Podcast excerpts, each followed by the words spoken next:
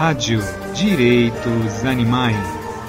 A voz transformada em mensagem de paz e justiça a todos os seres sencientes.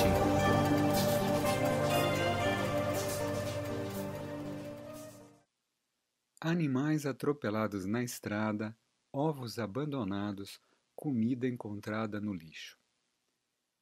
Perguntam-me com frequência se é vegano comer animais que morreram atropelados na estrada, ovos abandonados por galinhas que mantemos como companheiras ou produtos animais encontrados no lixo. A resposta curta é: não. A explicação: embora essas atividades não contribuam diretamente para a demanda por produtos animais, elas são profundamente problemáticas enquanto uma questão simbólica. Elas reforçam a ideia de que os produtos animais são coisas para se consumir. Reforçam a ideia de que os animais são objetos, são recursos dos humanos. Reforçam a prática social do consumo de animais. Reforçam a demanda, mesmo sem contribuir diretamente para ela. Mas e se ninguém vir você fazendo essas coisas? Nesse caso, você não está se ocupando de nenhuma atividade que simbolize alguma coisa para alguém, porque ninguém está observando isso nem sabe disso. Você não está reforçando a demanda. Mas você está observando. Você sabe disso.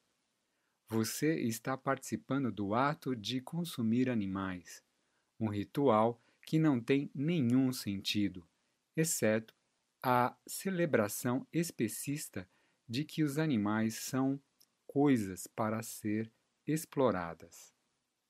Ser vegano significa que você rejeita a noção de que os animais são coisas para consumirmos. Os animais não são mercadorias. Eles não são recursos. Eles não são comida não mais do que um braço humano que você encontra no lixo. Nunca pensaríamos em comer um humano. Os humanos são pessoas morais. Não comemos pessoas. Mas os animais não humanos também são pessoas. Eles têm valor moral.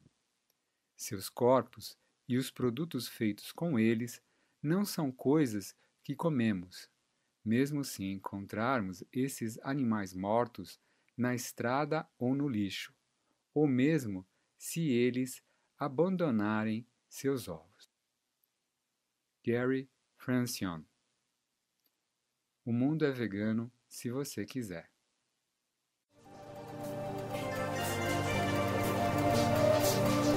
Rádio Direitos Animais. A voz transformada em mensagem de paz e justiça a todos os seres sencientes.